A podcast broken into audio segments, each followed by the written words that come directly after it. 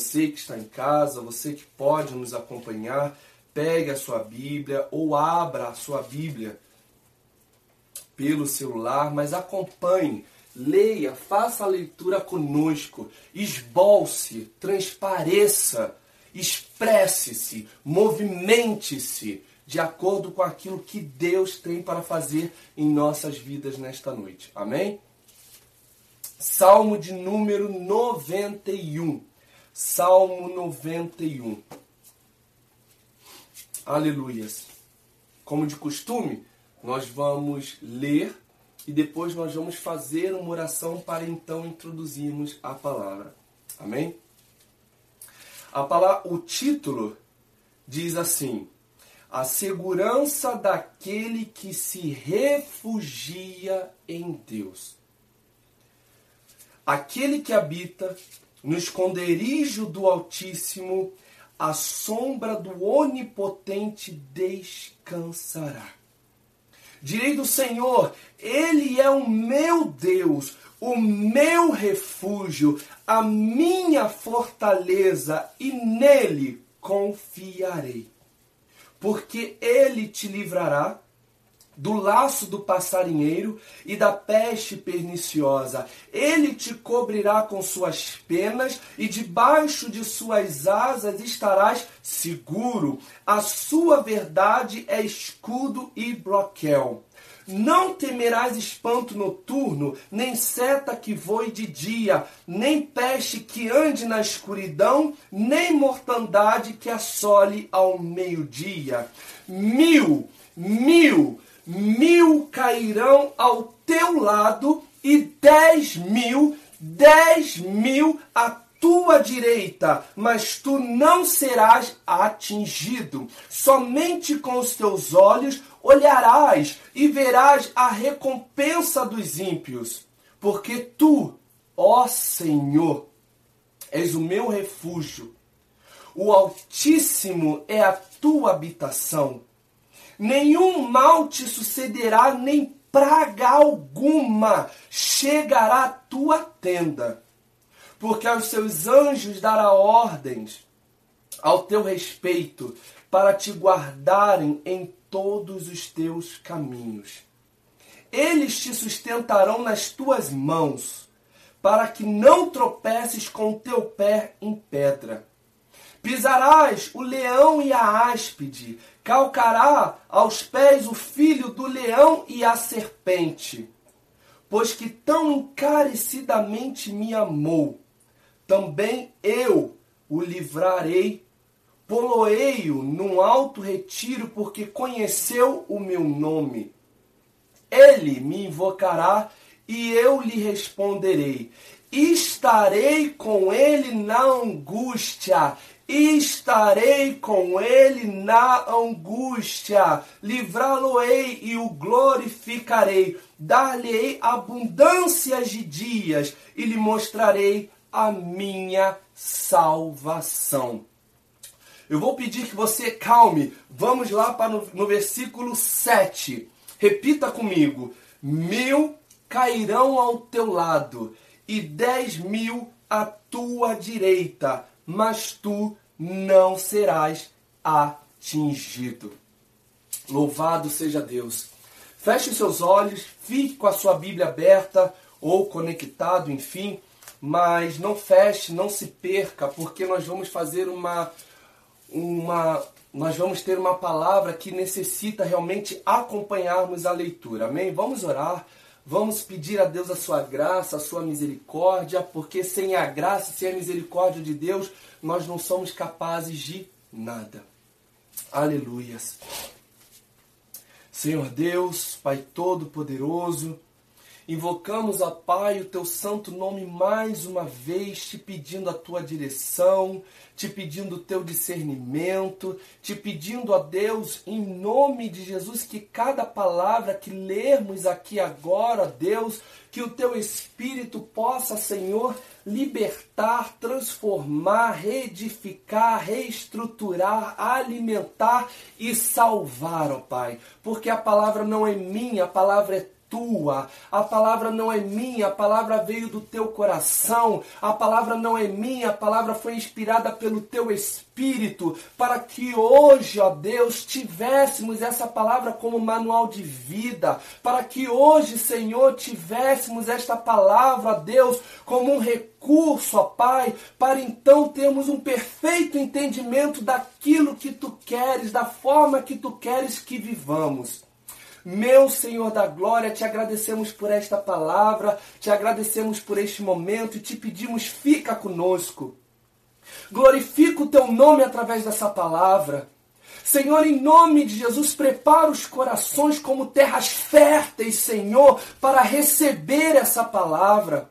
Que essa palavra não seja como mais uma palavra, mas sim seja a palavra. Uma palavra que verdadeiramente possa quebrar grilhões. Uma palavra que verdadeiramente possa libertar de cadeias. Uma palavra que verdadeiramente possa lançar potestades à terra. Uma palavra que verdadeiramente possa trazer a salvação, Senhor. Deus, te pedimos a tua presença, te pedimos a tua graça e a tua misericórdia, Senhor, porque somos totalmente dependentes de ti, ó Pai. Ser conosco, ser sobre nós, ó Deus, para a glória do teu santo nome. Em nome de Jesus. Aleluias. Você que talvez esteja em pé em sua casa pode se assentar. Aleluias, louvado seja o nome do Senhor. Meus irmãos, o Salmo 91 é um salmo muito poderoso. Tão poderoso quanto famoso, diga-se de passagem. A sua fama está equiparada tão somente ao Salmo 23, que diz: O Senhor é o meu pastor e nada me faltará. Aleluias. Mesmo com tamanho poder, mesmo com tamanha fama, o Salmo 91 é um salmo que não possui um autor definido, um autor declarado. E através desta informação se faz valer, inclusive, um ditado gospel popular que diz que mais importante do que o mensageiro é a palavra. Aleluias, é a palavra. É claro, existem algumas linhas teológicas que atribuem o Salmo 91 a Davi. Algumas outras atribuem o Salmo 91 a Moisés pelas características com que este salmo foi escrito. Mas a verdade é que este salmo ainda hoje, mesmo que em meio a tantos estudos, não foi possível comprovar a eficácia e a determinação de um autor. O Salmo 91, o livro de Salmos, melhor dizendo, é um livro que foi composto por diversos autores. Por Davi, que escreveu 74 salmos, seu filho e também rei Salomão, que escreveu pelo menos dois, Asaf, que foi um dos principais levitas do Senhor, levantados pelo rei Davi por identificar nele um verdadeiro adorador. Asaf escreveu cerca de 12 salmos. Tivemos também Emã, que era um dos auxiliares de Asaf na adoração. Tivemos Etan, tivemos os filhos de Corá, tivemos também Moisés. Cada um deles escreveram aí pelo menos um salmo o livro de Salmos que também é classificado como um livro poético na Bíblia.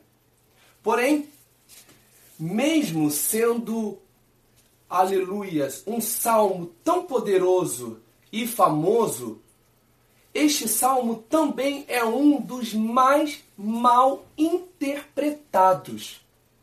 Eu não sei se você já percebeu, mas muitas pessoas se utilizam deste salmo como um patuá, como um salmo de proteção.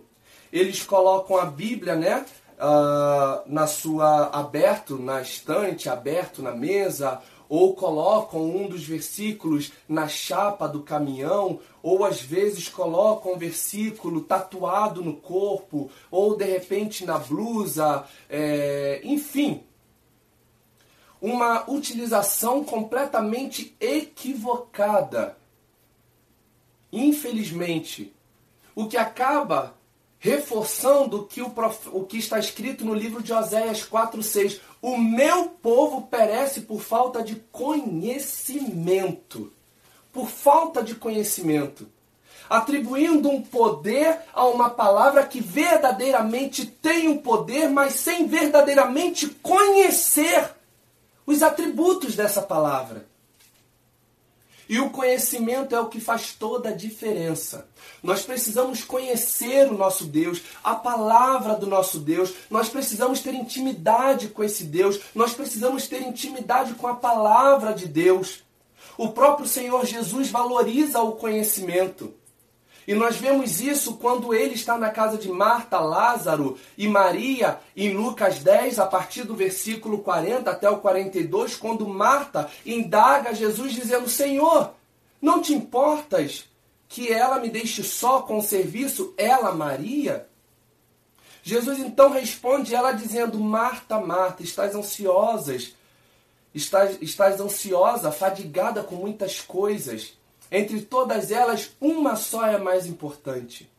E Maria escolheu a boa parte, e esta não lhe será tirada. Ou seja, Jesus aqui estava se referindo ao conhecimento que Maria estava adquirindo ali, naquele momento.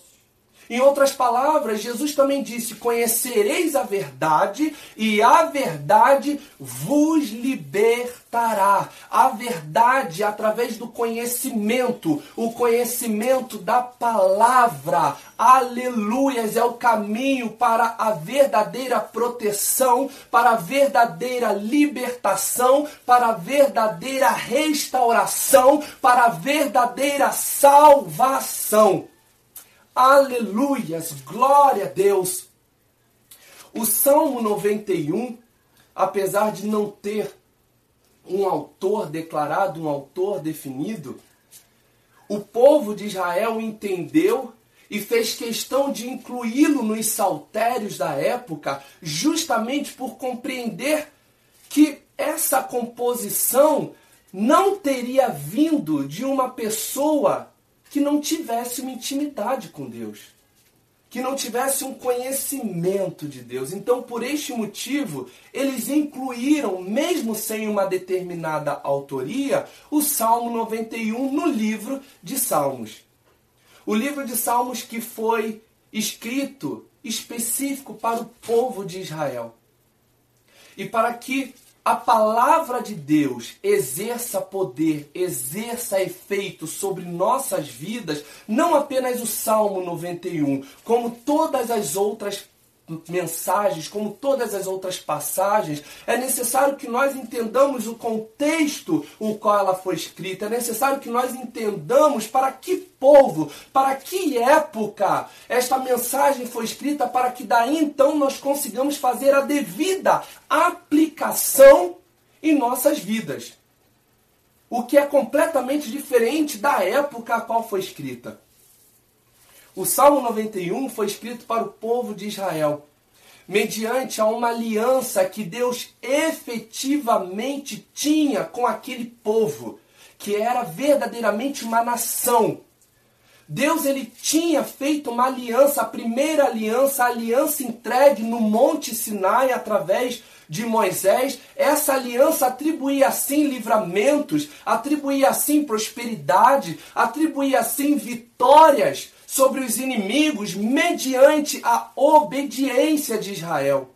Ou seja, uma vez que Israel obedecesse, uma vez que Israel se mantivesse fiel, uma vez que Israel, aleluias, se mantivesse reto e justo, íntegros nos caminhos de Deus, Deus manteria essa aliança com prosperidade, trazendo vitória diante dos inimigos, trazendo saúde trazendo riquezas, trazendo a, a, a frutificação dos campos. Aleluias, glória a Deus. Mas precisamos entender que esta aliança, a qual foi escrita o livro de Salmos, não é a aliança que nós vivemos hoje. Com a vinda de Jesus, muitas coisas, muitos elementos foram substituídos. Muitos elementos foram espiritualizados.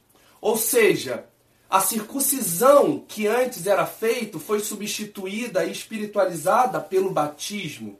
Os sacrifícios e a Páscoa, que antes eram feitos de forma material, foi agora substituído pela simbologia da Santa Ceia. O sábado, que até então era o dia a ser guardado, passou a ser o domingo. Ou seja, tudo aquilo que a aliança antiga mantinha fisicamente passou a ser mantido, porém espiritualmente. Nós temos um Deus que é espírito. Jesus mesmo com a mulher samaritana em João 4:24 diz: Deus é espírito, importa que os que o adorem o adorem em espírito e em verdade. Deus, Jesus também disse: Buscai primeiro o reino dos céus e as demais coisas vos serão acrescentados. Ou seja, um Deus que é espiritual, um Deus que age de maneira espiritual, suas bênçãos bênçãos, seus livramentos também são espirituais. Nós somos parte do Israel de Deus, mas o Israel espiritual. O Israel físico, o Israel nação não existe mais. O Israel que antes era constituído por um território, por uma região, por uma geografia, ela se tornou espiritual através do, do, sacrifício de Cristo na cruz por nós. Eu não estou de maneira alguma invalidando o poder de Deus sobre as coisas materiais, muito pelo contrário. O poder de Deus, o mundo espiritual, ele pode e ele se move sim a nosso favor para contribuir com o mundo material, isso é fato. Isso é fato. Mas hoje nós dependemos da vontade de Deus, muito mais do que de uma aliança, nós dependemos da vontade de Deus. Antes, muitos também dependiam da vontade de Deus, mas a aliança não deixava Deus deixar de cumprir o que havia prometido. Hoje nós temos uma aliança, uma aliança de sangue, uma aliança que nos converte, uma aliança que nos dá os devidos livramentos, sim, uma aliança que nos dá o devido suporte de vida, sim, mas um devido suporte espiritual. Um espiritual que pode sim influenciar no material, o próprio Senhor Jesus foi uma grande comprovação disso. Quando aquele centurião se aproximou de Jesus e pediu que ele lançasse pelo menos uma única palavra, foi uma comprovação do quanto o espiritual pode influenciar no material. Aleluias! Louvado seja o nome do Senhor. Aquele que habita no esconderijo do Altíssimo a sombra do Onipotente descansará. O salmista começa descrevendo e caracterizando aquele que verdadeiramente terá a possibilidade de descansar. Quem descansa? Aquele que habita, ou seja, todos aqueles que não habitam vivem em desespero, vivem na insegurança, vivem na incerteza. Mas nós que pela glória de Deus, pela graça de Deus, habitamos no esconderijo do Altíssimo, nós temos sim a certeza de que nós teremos como descansar. Agora, este salmo, ele não possui nenhuma mensagem subliminar, mas ele possui sim algumas características implícitas, como por exemplo, aquele que habita. Habitar, o verbo habitar é um sinônimo de residir, é um sinônimo de fazer morada. E não apenas de visitar, não apenas de passear. Então, por isso que eu, eu trago à sua memória o que eu disse anteriormente. Pessoas se utilizam deste salmo de maneira equivocada, achando que o fato de colocá-las de repente na chapa de um caminhão vai fazer com que ele descanse no esconderijo do Altíssimo. Não! O que vai fazê-lo descansar no esconderijo é fazer do esconderijo a sua habitação, a sua morada. Porque quem mora tem compromisso com o lugar que mora. Se eu moro, eu tenho que assumir um compromisso. Hora de chegar, hora de sair, eu tenho que pagar uma conta de luz, eu tenho que pagar uma conta de água. E quem não mora? Quem não mora não tem compromisso algum. Quem não mora só vem para usufruir daquilo que os que moram possuem. Se eu vou na casa de um amigo, de uma amiga, seja lá quem for, para fazer uma visita, eu vou para almoçar, tenho aquele momento de almoço, de janta, enfim, tem a sobremesa, tem o café da tarde, mas depois eu vou embora. Eu não tenho compromisso nenhum. Pouco me importa quanto que a pessoa vai pagar de luz, quanto que a pessoa vai pagar de água. Por quê? Porque eu não tenho compromisso. Justamente por não habitar. Então aqui Deus já começa a cobrar de nós. Você quer descansar? Você quer verdadeiramente se deleitar? Você quer verdadeiramente viver uma segurança em meus braços? Habite, reside, faça morada em mim. Aleluias! Faça fazer valer a palavra que você está lendo, mas na íntegra. Vamos viver realmente o que estamos lendo. Vamos entender realmente como tudo isso funciona. Eu não posso simplesmente colocar na parede e achar que o fato dele estar na parede será capaz de me proteger. Não! Eu preciso espiritualmente habitar. Eu preciso espiritualmente ter compromisso. Aleluias! Glória a Deus! Direi do Senhor, Ele é o meu Deus o meu refúgio, a minha fortaleza, e nele confiarei.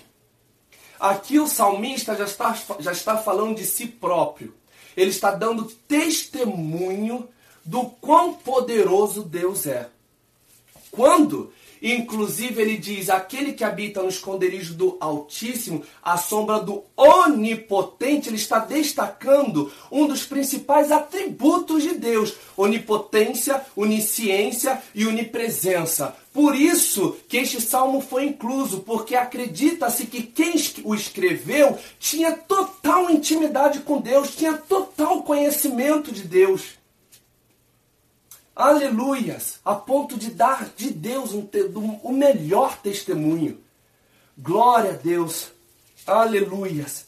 A partir do versículo 3, então, começa, o salmista começa a retratar, a destrinchar algumas promessas de livramento. No versículo 3 ele diz assim: Porque ele te livrará do laço do passarinheiro e da peste perniciosa. Eu não sei você, mas eu até então não sabia e passei a saber no momento em que eu de fato parei para estudar. Passarinheiro é um caçador, passarinheiro é um comprador, passarinheiro é um comerciante de passarinhos mesmo. Então, quando o salmista ele se expressa desta maneira, ele está fazendo referência àqueles que estão armando ciladas para nos prender, para nos aprisionar. O passarinheiro, ele não pega qualquer passarinho. Se ele pega um pardal, ele solta, porque o pardal, em tese, não tem muito valor para ele. Se ele pega um pombo, ele solta, porque o pombo, em tese, não tem muito valor para ele. Mas se ele pega qualquer outro pássaro de raça, qualquer outro pássaro renomado, qualquer outro pássaro de nome, ele pega e captura. E, mas não para matar. Ele pega para limitar. Ele pega para prender. Ele pega para calar. Ele pega para justamente evitar voos mais altos. E o passarinheiro pode ser, em muitas circunstâncias, a, a nossa vida sentimental, quando não está apresentada, quando não vivida de acordo com os preceitos de Deus, a nossa vida sentimental pode ser sim um passarinheiro que nos limita O nosso trabalho pode ser também um passarinheiro que nos limita. As, as próprias igrejas e líderes religiosos também em algum momento podem vir a ser um passarinheiro te limitando, cortando, podando as tuas asas para que você não voe, para que você não trace voos mais altos. Mas a palavra diz: não sou eu, a palavra diz que ele te livrará do laço do passarinheiro. Aleluias! Louvado seja o nome do Senhor. Receba essa palavra, uma palavra de libertação. Ele te livrará do laço do passarinheiro, mas não se esqueça que ele só vai te livrar se você fizer dele a sua morada é uma condição, é uma condicional. Todas essas palavras, todos esses versículos estão condicionados ao primeiro, aquele que habita. Aleluias! Glória a Deus!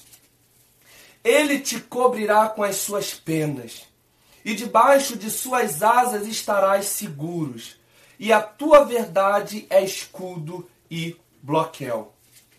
Nesta palavra, para a glória de Deus, o salmista se utiliza do que a teologia chama de zoomorfismo. É quando nós atribuímos a Deus ou a Jesus, enfim, características animais para que haja uma compreensão maior. Então aqui o salmista está dizendo que Deus co nos cobrirá com suas penas e debaixo de suas asas estará seguro. Ou seja, ele está comparando Deus como uma ave. Ele está comparando Deus como a, a, na característica de uma ave protetora que protege os seus pintinhos de qualquer adversário, de qualquer circunstância que venha fazer mal aos seus.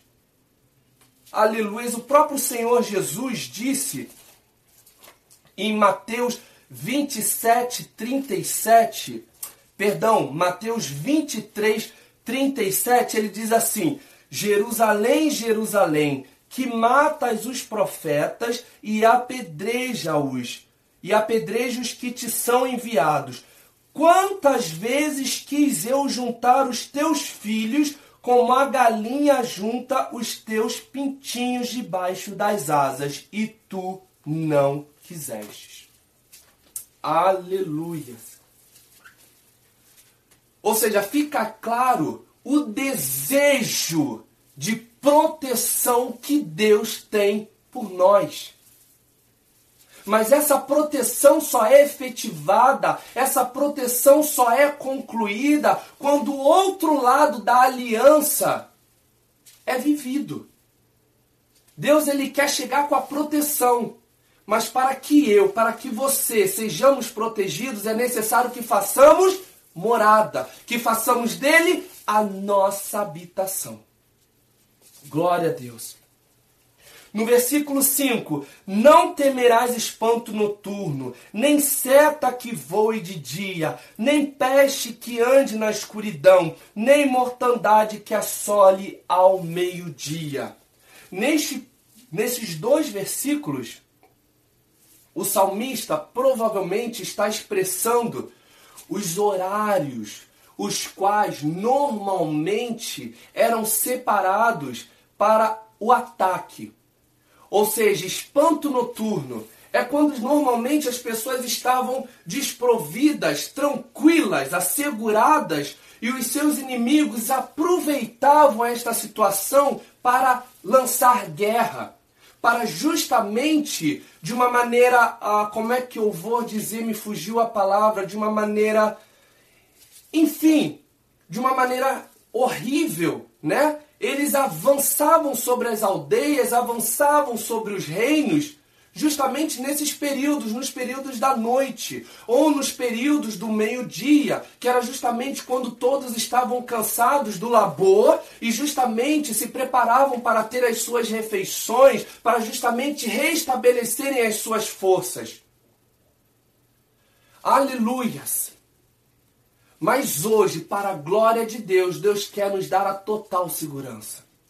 Deus quer dar, trazer para você, para mim, para você, para a sua casa a total segurança, para que você durma em paz, para que você passe o seu dia em paz, para que você tenha as suas forças restabelecidas em paz, porque sobre as mãos dele estará e está todo o controle.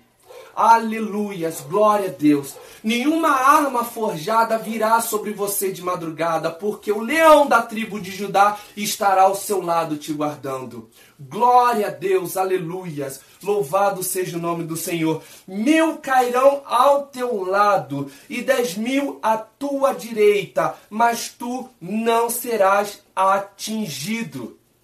Aqui é uma forma de expressão que o salmista se utilizou. Muitos de nós, eu, antes de, de efetivamente estudar, antes de efetivamente entender um pouco mais da palavra, eu acreditava que mil iriam cair ao meu lado, que dez mil seria, cairia à minha direita, mas que eu verdadeiramente não seria atingido. Mas quando a gente olha para a própria Bíblia, não é isso que a gente vê.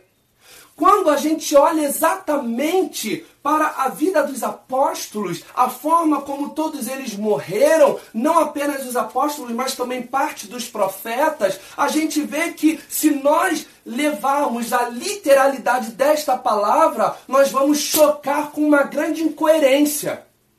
Mil cairão ao meu lado, dez mil à tua direita mas eu não serei atingido se eu habitar no Altíssimo. Mas espera aí, será que Ezequiel, será que Jeremias, será que Elias, será que Paulo, será que Pedro, será que João, eles não habitavam no esconderijo do Altíssimo? Para serem libertos, para serem livres, para receberem a segurança do Senhor, eles moravam, eles residiam sim. Mas quando o salmista diz: Mil cairão ao teu lado e dez mil à tua direita, mas tu não serás atingido. Ele está se referindo à tua alma, ele está se referindo ao teu espírito. Nada do que acontecer do teu lado, nada do que acontecer do outro lado será capaz de atingir, será capaz de estremecer, será capaz de enfraquecer a tua vida espiritual. Aleluias! Pode vir enfermidade, pode vir o desemprego, pode vir a separação, pode vir as portas se fechando. Eu não sei que tipo de situação poderá vir sobre as nossas vidas, mas nada do que venha, aleluia, terá o poder de nos atingir espiritualmente. É exatamente isso que essa palavra quer dizer. Uma vez que nós habitemos no esconderijo do Altíssimo, a nossa alma, o nosso espírito se torna intactos. Nada pode nos calar, nada pode nos prender. Glória a Deus, aleluias, receba essa palavra.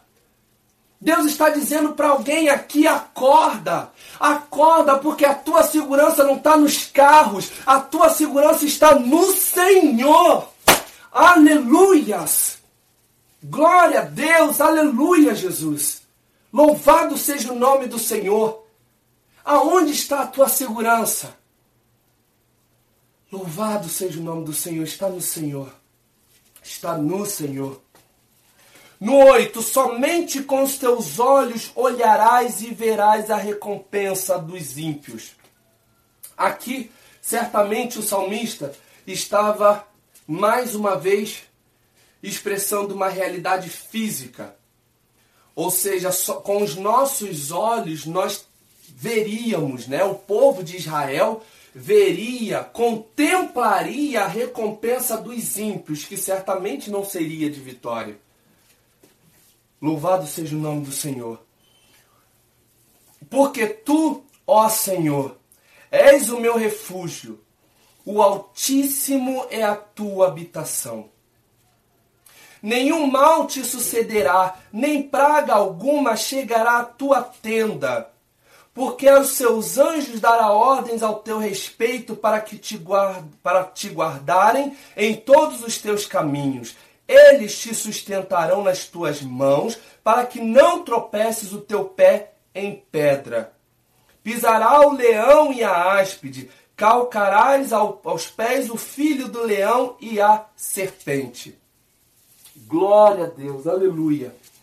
Este pequeno trecho é um trecho, é um trecho que atribui a este salmo a condição e a classificação de ser um salmo messiânico. Porque justamente aqui ele retrata, ele, ele, ele retrata um momento que Jesus vai ter no momento de sua tentação, quando o diabo se apresenta para ele, leva ele até o, a, acima do pináculo e diz: na palavra está escrito que se que a, a ti ele dará ordem aos teus, ao teu respeito para que te livres de todo mal. Daí então Jesus retorna para ele e diz: Mas também está escrito: Não tentarás o teu Deus.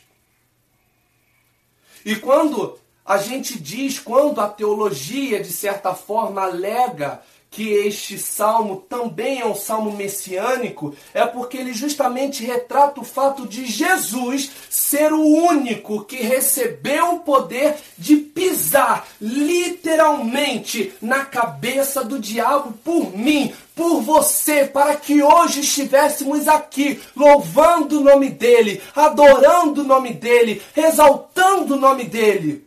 Aleluias! Glória a Deus! Daí então, Deus, pela sua infinita misericórdia, até então Deus estava inspirando o salmista, mas a partir daqui o próprio Deus passou a falar. A partir do versículo 14, que diz assim: Pois que tão encarecidamente me amou, também eu o livrarei. Poloei num alto retiro, porque conheceu o meu nome.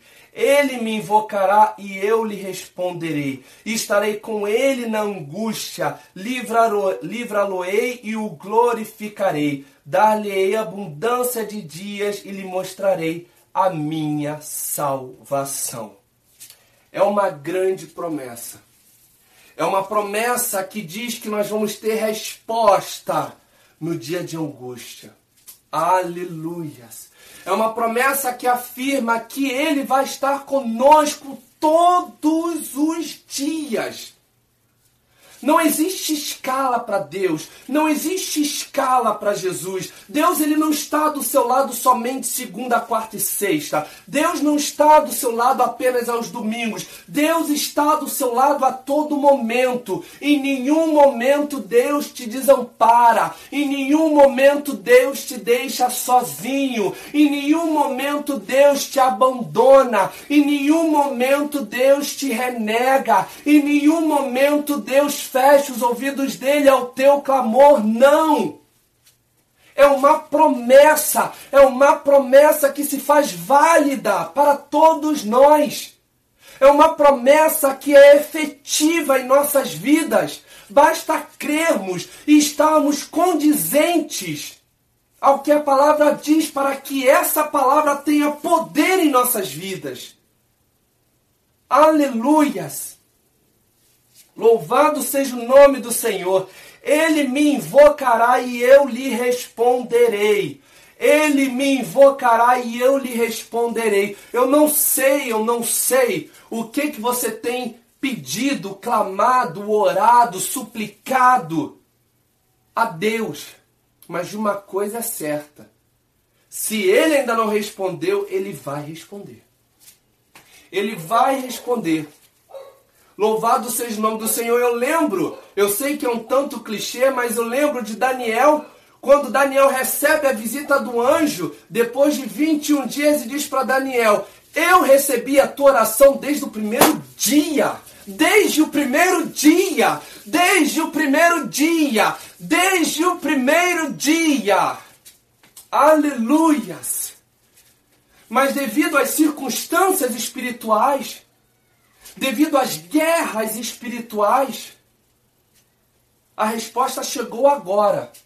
E eu não sei há quanto tempo você está orando, eu não sei há quanto tempo você está clamando, eu não sei há quanto tempo você está suplicando, mas se você estava pedindo uma resposta, a resposta chegou hoje para a tua vida. Se você quer ser protegido, se você quer ser salvo, se você quer ser guardado pelo Espírito Santo de Deus, faça morada, faça morada no esconderijo do Altíssimo, para que daí então você possa fazer valer a palavra do versículo 7, de que mil cairão ao teu lado, dez mil à tua direita, mas você, a tua casa, não serão atingidos. Não serão atingidos. Aleluias! Nós servimos um Deus espiritual. Nós servimos um Deus, aleluias, que mais do que a física pode explicar, um Deus que que contradiz qualquer lógica. Um Deus que com apenas uma palavra foi capaz de criar os céus e a terra. Um Deus que foi capaz de capacitar os que não eram capacitados para serem o que precisavam ser. Um Deus que garantiu vitórias e mais vitórias para Israel mediante a sua fidelidade. E Deus está falando com todos nós nesta noite, não apenas com vocês, mas comigo também.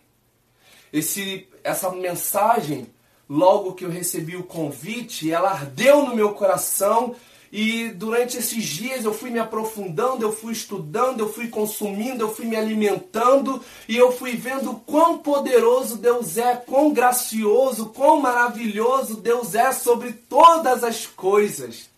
Aleluias! Louvado seja o nome do Senhor. Você deve, você serve um Deus espiritual, então espere dele coisas espirituais. E as demais coisas, que são as materiais, vos serão acrescentados. Busque o espiritual. Busque a palavra. Busque o entendimento da palavra. Busque o discernimento da palavra. Alimente-se da palavra. Estruture-se através da palavra. Que você vai viver o sobrenatural de Deus. Você vai viver aquilo que nenhum outro profeta da Bíblia possa ter vivido. Você vai viver. Você vai ter experiências que nenhuma outra grande personalidade da Bíblia possa ter vivido. Você vai viver. Uma vez que você entenda que para viver todas essas promessas é necessário habitar, é necessário fazer morada. E não é uma morada momentânea, não é uma morada até receber o que quer, não. É uma morada permanente. Sabe por quê? Porque quem mora adquire características. E se, por exemplo, a, a, quem mora na, na região sul do Brasil é, tem um, um costume de tomar chimarrão. Quem mora no norte, lá para Bahia, Salvador, tem o costume de comer acarajé. Ou seja, quando nós moramos em um determinado local, quando nós residimos em uma determinada região, nós passamos a adquirir características daquela região, justamente para que nós possamos indiretamente nos enquadrarmos nos aspectos exigidos por aquele lugar. E quando você faz morada no esconderijo do Altíssimo, você adquire as características de Cristo. Já não vivo eu, mas Cristo vive em mim. Aleluias! E daí você vê os frutos do Espírito frutificando. Você vê a mansidão, você vê a paz, você vê a benignidade, você vê todos os atributos de Jesus na vida desta pessoa, porque esta pessoa habita, esta pessoa reside não momentaneamente, mas faz daquele lugar a sua morada. Se ela tiver de chorar, ela vai chorar no Altíssimo, no esconderijo do Altíssimo. Se ela estiver aflita, ela vai lançar a sua aflição no esconderijo do Altíssimo. Qualquer necessidade que ela tem, ela vai trazer, ela vai despejar no esconderijo do Altíssimo, que é onde ela mora.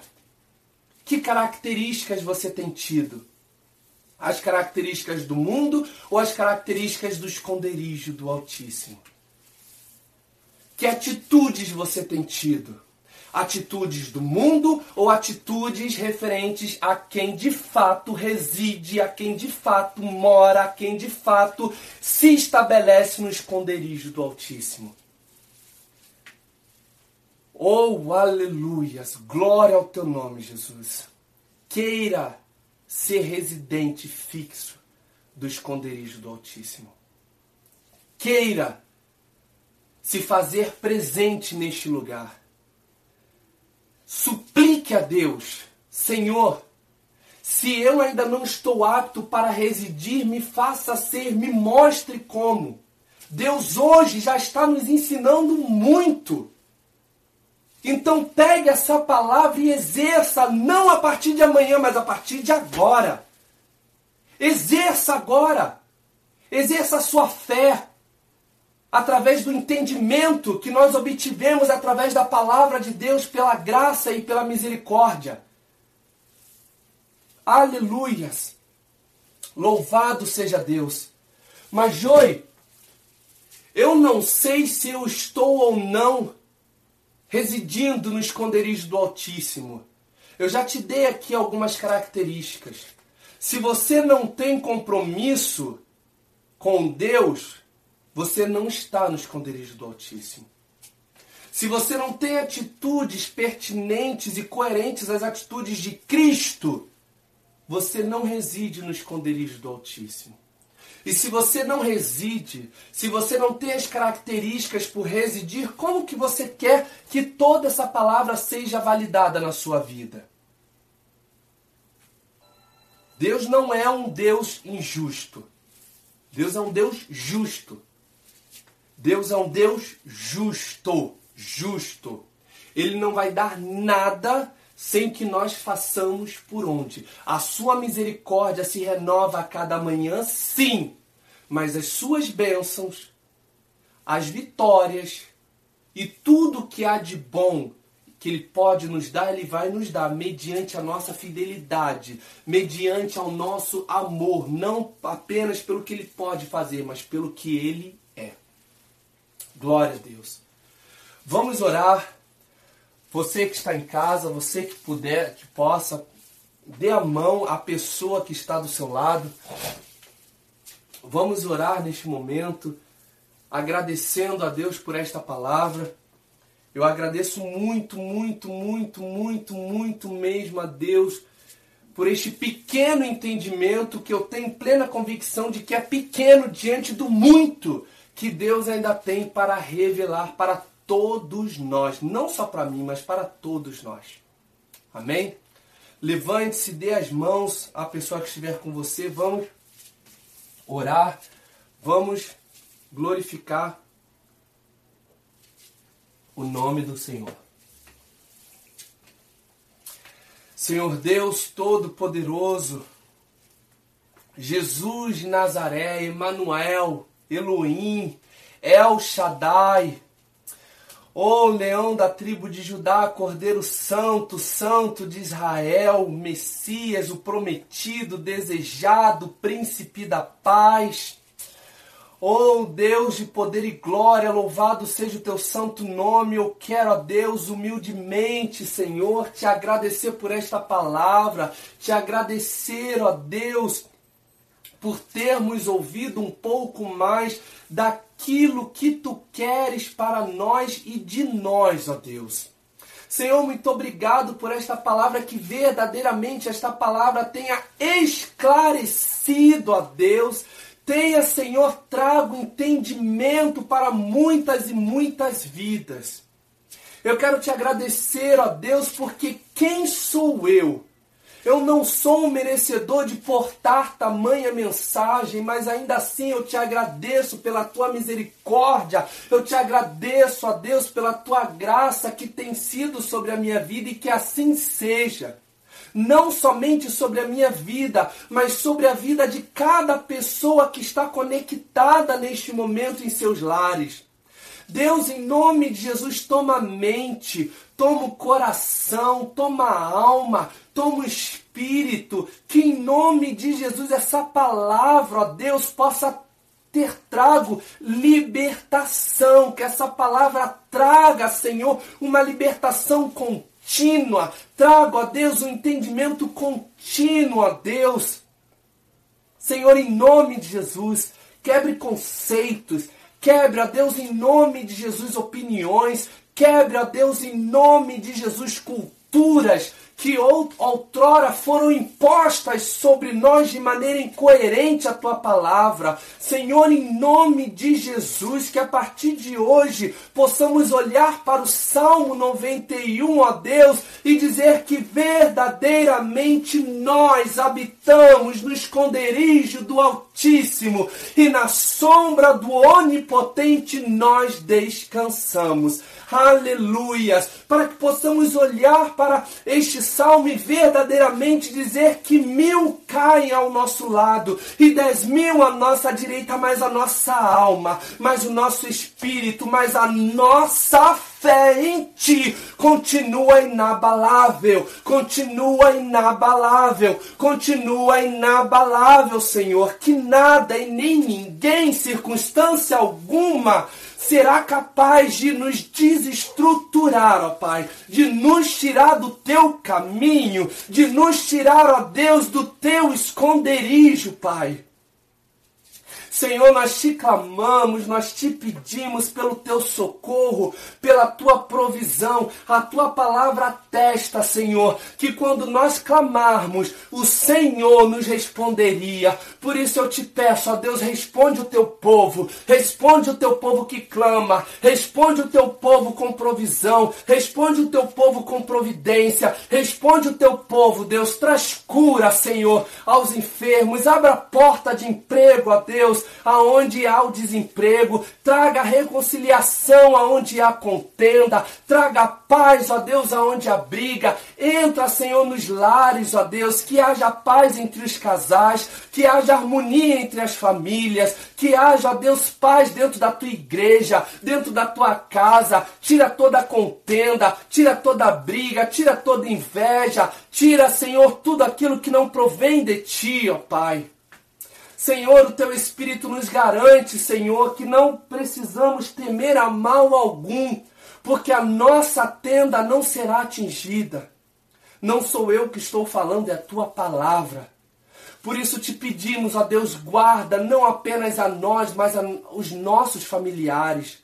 Toma os nossos pais, os nossos irmãos, nossos sobrinhos, netos, tios, tias, amigos, que em nome de Jesus sejamos canais, não merecedores, mas através da tua misericórdia, canais de bênçãos, ó Deus, para essas pessoas.